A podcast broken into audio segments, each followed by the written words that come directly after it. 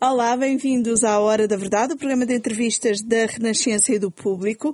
Hoje o nosso convidado é João Coutrinho Figueiredo, líder e deputado da Iniciativa Liberal. Eu sou Eunice Lourenço, comigo está a Helena Pereira do Público. Muito obrigada por ter aceitado o nosso Obrigado, convite. Estamos na semana do chamado Congresso das Direitas e queria começar por aí, por lhe perguntar se gostou da ideia de participar neste, nesta iniciativa e se o facto de eh, também terem participado os outros líderes partidários, incluindo o líder do Partido Chega, foi uma mais-valia ou se isso incomodou de alguma forma? Boa tarde a todos. Vou passar por cima dessa designação de Congresso das Direitas que nos levava a uma discussão semântica que eu já desisti de ter relativamente ao posicionamento ideológico da Iniciativa Liberal e vou-me concentrar na pergunta, dizendo-lhe com grande naturalidade que esta foi a terceira convenção do, do MEL, ou está a ser a terceira convenção do MEL, e eu estive em todas. E, portanto, é com naturalidade que lá vou, até porque eu acho que nos tem faltado ocasiões para explicar com algum folgo, com alguma calma, as ideias liberais e a visão que temos para o país. Portanto, vamos independentemente dos outros líderes partidários e do destaque ou falta dele que lhe é dada. Relativamente ao, ao líder partidário que mencionou e ao partido que mencionou, é público também que eu não faço o jogo nem desse partido para colocar permanentemente no centro da discussão, nem do Partido Socialista, que também acha muita graça a que haja partidos com algum relevo eleitoral à direita do, do espectro tradicional, porque isso lhe garante de alguma forma uma maioria absoluta durante muito tempo. E, portanto, decidi há muito tempo que eh, estabeleço e defino a posição da Iniciativa Liberal relativamente a coligações e outros entendimentos políticos com a maior clareza e sem deixar dúvidas nenhumas, mas falo pouco do assunto. Mas foi informado pela direção do MEL da participação desse líder partidário. Pergunto-lhe isso porque o líder do PST já assumiu publicamente que tomou uma decisão de ir uh, a este Congresso em função daquilo que era também a representação Diga do Chega. já não me lembro. Iria, iria na mesma. Não, iria na mesma. Iria na mesma, não faço, não faço esse tipo de, de exclusões. De, não participo pegar... na cultura de cancelamento.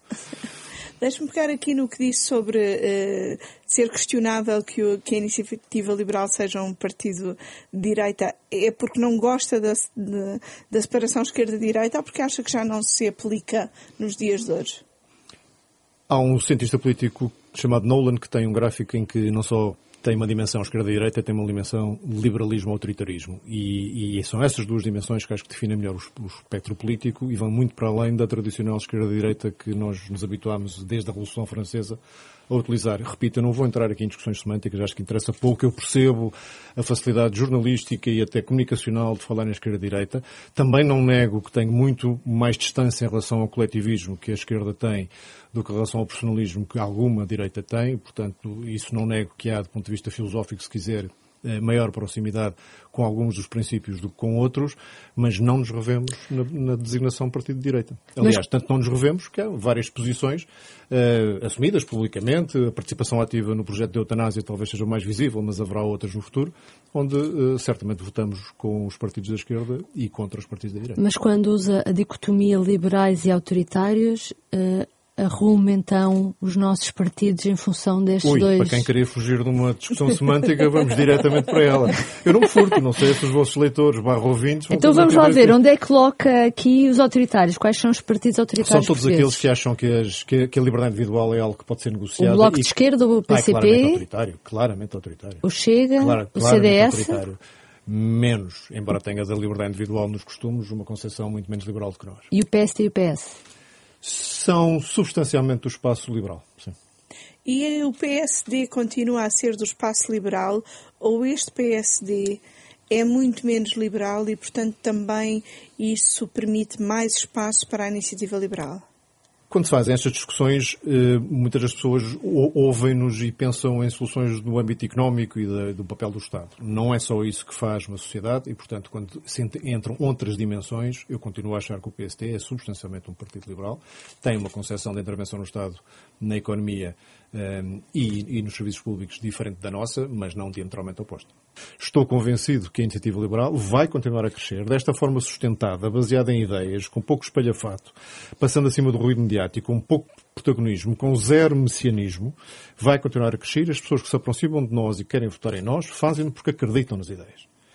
E isso, a prazo, é muito bom para o sistema partidário e para a democracia portuguesa, porque as pessoas sabem no que é que estão a votar do ponto de vista da visão de sociedade que defendem. E prefere ir apostando nesse crescimento que chama eh, sustentado uh, e esperar mais tempo para uma eventual alternativa de poder ou acha que uh, deve haver aqui uma conjugação de esforços para uma alternativa de poder já nas próximas legislativas, sejam elas quando forem? Com essas duas hipóteses, respondo a primeira, ou seja, esperar, crescer sustentadamente e esperar para a altura certa de exercer poder, do que trocar esse ritmo por cargos ou por benesses ou por oportunidade só porque o poder, poder possa estar aí uh, à mão de ser, de ser exercido.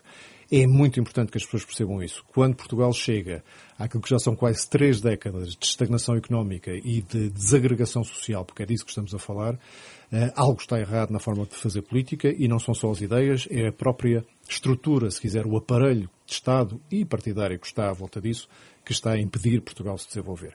Isso não se desmantela eh, num ano ou dois, isso não se cria alternativas num ano ou dois, e portanto eu, se tivesse que responder dessa forma A ou B, respondia claramente, prefiro 10 vezes ter força suficiente para partir o molde como é feita a política em Portugal, para depois poder de facto substituí-lo, do que estar um, cedo demais exercer poder sem ter reais condições para alterar a maneira como a política é feita. Então isso deixa-me um bocadinho confusa, porque, por exemplo, o que aconteceu nos Açores foi uh, o PSD procurar entendimentos com vários partidos para conseguir, uh, sendo o segundo maior partido votado, uh, conseguir formar governo. E conseguiu, graças a, ao apoio da Iniciativa Liberal, graças ao apoio do Chega também.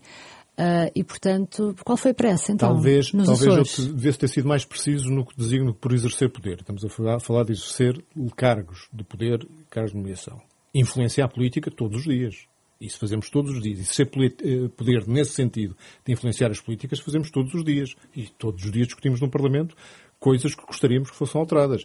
Uh, o sucesso que temos tido numa outra proposta é exatamente uma forma de exercer Mas o que esteve em causa nos Açores foi mudar o governo. Foi importante, acho que para os açorianos foi uma boa iniciativa que, que, que tomámos e que, e, e que se baseou numa coisa muito simples. O, o, o PSD tomou eh, conhecimento de um documento nosso com 10 condições para podermos parlamentarmente votar ao lado do PSD, aquelas 10 condições e não outras, e os orçamentos que contivessem toda ou parte daquelas 10 condições, eh, e é isso que se passou. Isso sim é, exerce influência, é uma forma de poder, tem toda a razão, mas não era isso que eu estava a referir há pouco, mas isso acho que resulta a favor dos açorianos e eh, mantém-nos com toda a capacidade de votar livremente fora daquelas matérias. Ok. Então, mas esse modelo pode ser transposto para a Assembleia da República em futuras legislativas, é isso que eu quero Acho perceber. que é um bocadinho cedo para dizer taxativamente, mas já, a esta distância não vejo porque não. Mas a, a, minha dúvida é, durante as campanhas das presidenciais, o candidato apoiado pelo, pela Iniciativa Liberal, Tiago Meia Gonçalves, foi muito claro sobre o Chega e disse que não queria qualquer entendimento com o Chega. Lá voltamos nós. Uh, eu também já eu fui sei igualmente, que nos Açores claro. o, o, acordo foi assinado com o PSD, mas a Iniciativa Liberal sabia que havia um, um, acordo também que o PSD pretendia assinar com o Chega e que o objetivo era o mesmo, era que o PSD formasse governo. Portanto, se está disponível para fazer em Lisboa aquilo que foi feito nos Açores, quer dizer que estão disponíveis da mesma forma para vir a fazer para parte arranjar as condições uma, para aprovar políticas. de um triângulo em que o Chega faça parte. Mas o Chega está sentado no Parlamento todos os dias, o PS, o Bloco, o PCP votam ao lado do Chega em algumas matérias e isso diminui alguém? Se o então, Gustavo está a votar em consciência, como está a dizer, é vai alguma vez prescindir de alguma coisa que seja importante ou permitir que alguma coisa que seja contra os nossos princípios liberais seja feito? Não. Dez vezes não. E já é a terceira vez que estamos a falar deste tema hoje. Que é mau. E é, e é, diferente, então, como está a dizer, é diferente daquilo que disse o Tiago Meia Gonçalves. Eu acho que é igualzinho, mas uh, diga-me então em que é que foi diferente. Porque o, o, candidato da Iniciativa Liberal defendia, disse muito claramente que nunca colaboraria com o Chega para uma, uma solução do governo. Nunca se coligaria com o Chega. Foi o que disse o Tiago E nunca aceitaria um governo com presença do Chega. Correto. E isto continua. Com certeza. Outra coisa é o suporte parlamentar. em fevereiro de 2021, disse acreditar que esta legislatura não ia chegar até ao fim. E agora? Continua a acreditar o mesmo ou alguma coisa mudou? Continuo a acreditar na premissa que me vou dizer isso, que é de que António Costa, se tivesse uma boa oportunidade de uh, conseguir que o governo caísse sem que a responsabilidade fosse sacada e com isso lhe aumentasse a possibilidade de ter a maioria absoluta, uh, que o faria. Acho que no quadro político, entretanto, se desenvolveu, essa possibilidade se tornou um bocadinho mais pequena e mesmo as alternativas que podiam ser colocadas deste Primeiro-Ministro ter outras funções no quadro europeu ou fora da Europa também se reduziram. Portanto, talvez a probabilidade se tenha, se tenha reduzido nessa medida e nesse sentido. Parece que há um lugar aberto, ou pode vir a ver. Os timings não Michel. jogam tão bem, mas aí não vou fazer, isto é, é demasiada análise política, o professor Marcelo tem muito mais jeito para isso do que eu, portanto, eu preferia não fazer muito disso a, leitura que eu gostava que ficasse, e essa sim mantenho, é que este Primeiro-Ministro é suficientemente hábil para que, se for possível, deitar abaixo o Governo sem que ele seja responsabilizado por isso, o tentará fazer, sempre e quando sinta que há a possibilidade de ter uma maioria absoluta. E isto leva-me a dizer outra coisa, talvez ainda mais de fundo, que este Primeiro-Ministro também tem. Ele tem uma, um total foco numa única coisa, que é a sua manutenção no poder. E, portanto, fará se não tiver essa alternativa que falámos agora, de, de, de conseguir almejar uma, maioria absoluta antes do fim da legislatura, fará tudo o possível para, para, e cederá à geringonça naquilo que seja necessário para viabilizar o próximo orçamento. Continuará a alimentar este estado de dependência das suas clientelas eleitorais, sobretudo na função pública e nos pensionistas. Continuará a, a, a, controlar o aparelho de Estado como crescentemente tem feito e com mais descaramento nos últimos meses, uh, porque isso lhe garante possibilidade de manter no poder. É e, isso, leva... e é isso tudo que interessa ao PS. E porquê é que eu sublinho isto e digo isto com uma cara séria? Porque é talvez das coisas que mais dano pode causar ao país neste momento de viragem, de recuperação, onde tantos países estão a tentar voltar a uma velocidade de cruzeiro ou até ultrapassar aquilo que estavam a fazer antes da pandemia. Ter um governo que só está preocupado com os seus interesses eleitorais e que, a curto prazo, é o pior que pode acontecer ao país. E, portanto, se alguma razão de existir a iniciativa liberal teve e tem, é dessa, de chamar a atenção de que as coisas que interessam verdadeiramente ao país não podem ficar no curto prazo, não podem ficar só em interesses eleitorais do partido que está no poder e não podem estar só dependentes dos interesses partidários no aparelho de Estado. O que é que o leva a dizer que nos últimos meses aumentou esse domínio do aparelho de Estado? Os factos, e passo a citar, quando há o total descaramento de uh, alterar a forma de eleger as CCDRs, que se sabe que vão ser importantes na distribuição dos dinheiros europeus que aí vêm, com o pretexto que são muito mais democráticas, quando nós sabemos que. Foi um acordo de Bloco Central. E a cor do Bloco Central tem toda a razão. O PSD não está isento de responsabilidades nisto. É da mesma maneira que a versão inicial de, das listas de independentes para as autárquicas também teve a colaboração do, do, do, PSD e só depois uma revienga lá está do PS que lhe interessa, percebeu que a curto prazo ia perder alguma coisa uh, e, e, voltou atrás. Também é uma manifestação disto. O descaramento com que se fazem substituições de Joana Marques Vidal, de Presidente do Tribunal de Contas, do, da transferência direta de Mário Centeno do Ministério das Finanças para o Banco de Portugal, são tudo sinais de que se acham inimputáveis. Aliás, por falar em inimputabilidade, os próprios ministros. Não há nada que possam fazer que lhes resulte numa responsabilização e muito menos numa demissão. Portanto, isto é um partido que já se acha capaz de tudo e mais alguma coisa e ninguém lhe vai pedir responsabilidade. Mas cola aí um bocado o PSD, esse partido e esse governo. Acha que o PSD tem ajudado a manter o estado das coisas? Não há no PSD uma força para a mudança? Eu vou dizer assim, eu acho que o PSD não decidiu que era sobretudo um partido de oposição uh, suficientemente cedo. Eu acho que os últimos meses já têm dado indícios de que a oposição será mais sistemática e firme, mas sempre que toca a matérias mais estruturais, mais do sistema, de distribuição de cargos, de funcionamento, é muito fácil ver o PSD ao lado do PS. E quando eu há bocado falava do tal molde, o molde de fazer política é isto é achar que são as culpas dos partidos e as, e as, e as grandes e os grandes não se pode usar barões, não existem? É, um bocadinho, não é? São os barões dos partidos que controlam a forma como o, o, o, o, país funciona, no fundo, e as suas estruturas administrativas e políticas funcionam. Eu acho isso péssimo. Até porque conduz àquela forma mais ou menos endogâmica, virada para dentro, de tratar dos problemas, onde, mais uma vez, ninguém é responsável por nada. Porque estão todos amigos ou dependentes uns dos outros. A implantação da iniciativa liberal, como se vê pelos resultados eleitorais, é muito nas zonas urbanas e do, e do litoral.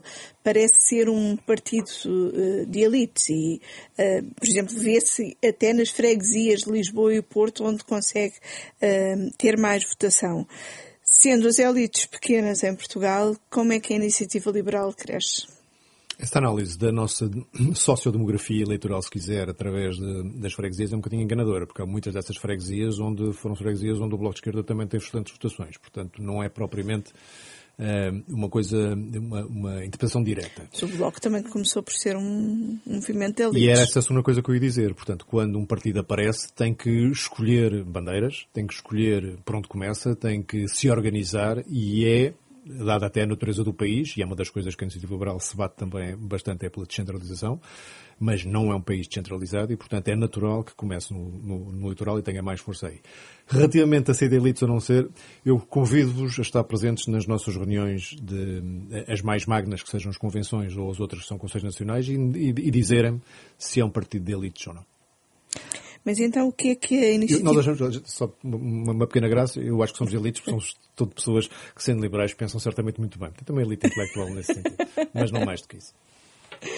Então o que é que a iniciativa liberal tem uh, para oferecer a quem tem trabalho, mas não sai da pobreza, por exemplo. E um, um, recentemente falou-se muito disso, de, de, como uma boa parte dos pobres em Portugal são pessoas que até têm emprego, mas não conseguem sair do limiar da pobreza. Essa é provavelmente a melhor pergunta que me podia fazer, porque vai ao cerne do problema. Não é normal que 47 anos depois de uma revolução democrática, 35 eh, anos depois de uma adesão eh, à comunidade europeia, Portugal tenha em termos de, de, de, poder de compra, o segundo salário mediano mais baixo da União Europeia. Não faz sentido. Não faz sentido que um país continue a andar para trás em termos de produtividade, e não é para usar o palavrão, é só porque a produtividade mais tarde ou mais cedo é o que permite ir pagar melhor.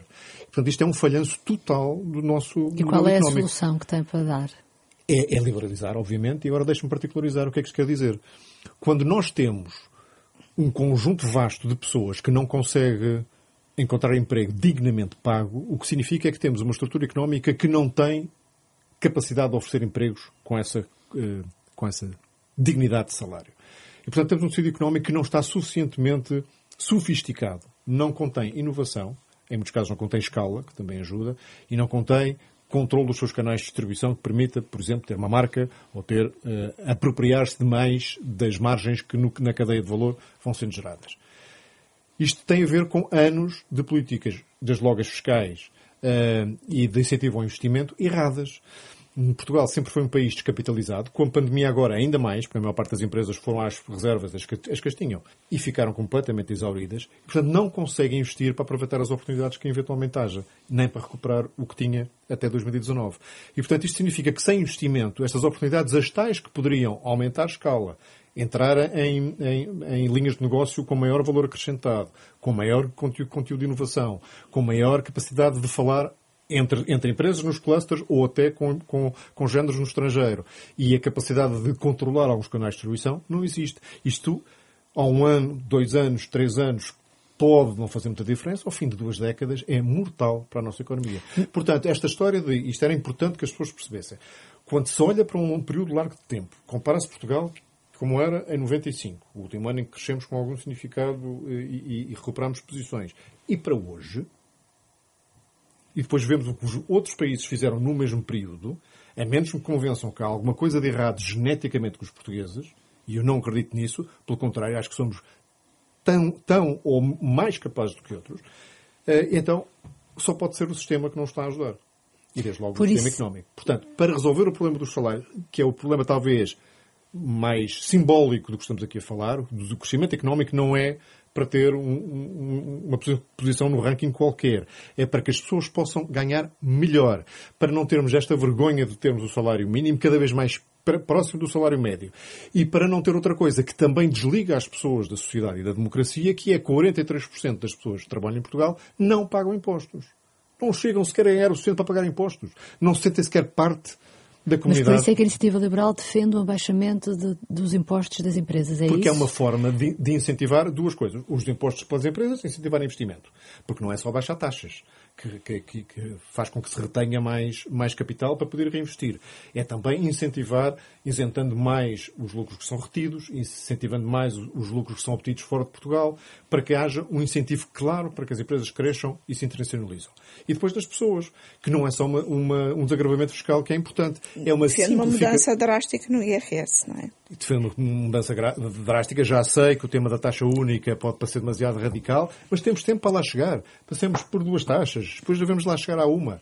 Porque há outros países onde isso foi aplicado e funciona. Curiosamente, não há sinal do famoso índice de Gini que mede a desigualdade, que nesses países com uma, com, com uma taxa ou duas taxas de IRS, a desigualdade tem aumentado. Pelo contrário. Porquê? Porque o, o, o crescimento que é induzido pela maior uh, pujança económica que um sistema fiscal mais incentivador gera, esse crescimento ajuda todos. E como é que se compensa essa descida de impostos? Ou seja, eh, defende uma descida de impostos para as empresas e eh, para os particulares para aumentar o rendimento e para aumentar a competitividade.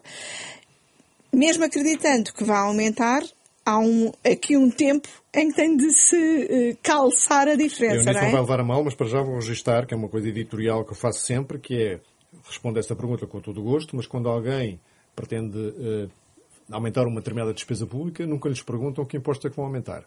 Portanto, também era bom fazer as duas coisas. Eu respondo com todo o gosto. Se pretendo reduzir receita fiscal, onde é que se corta? Prestações sociais, no fundo, por exemplo. De onde é que vem essa...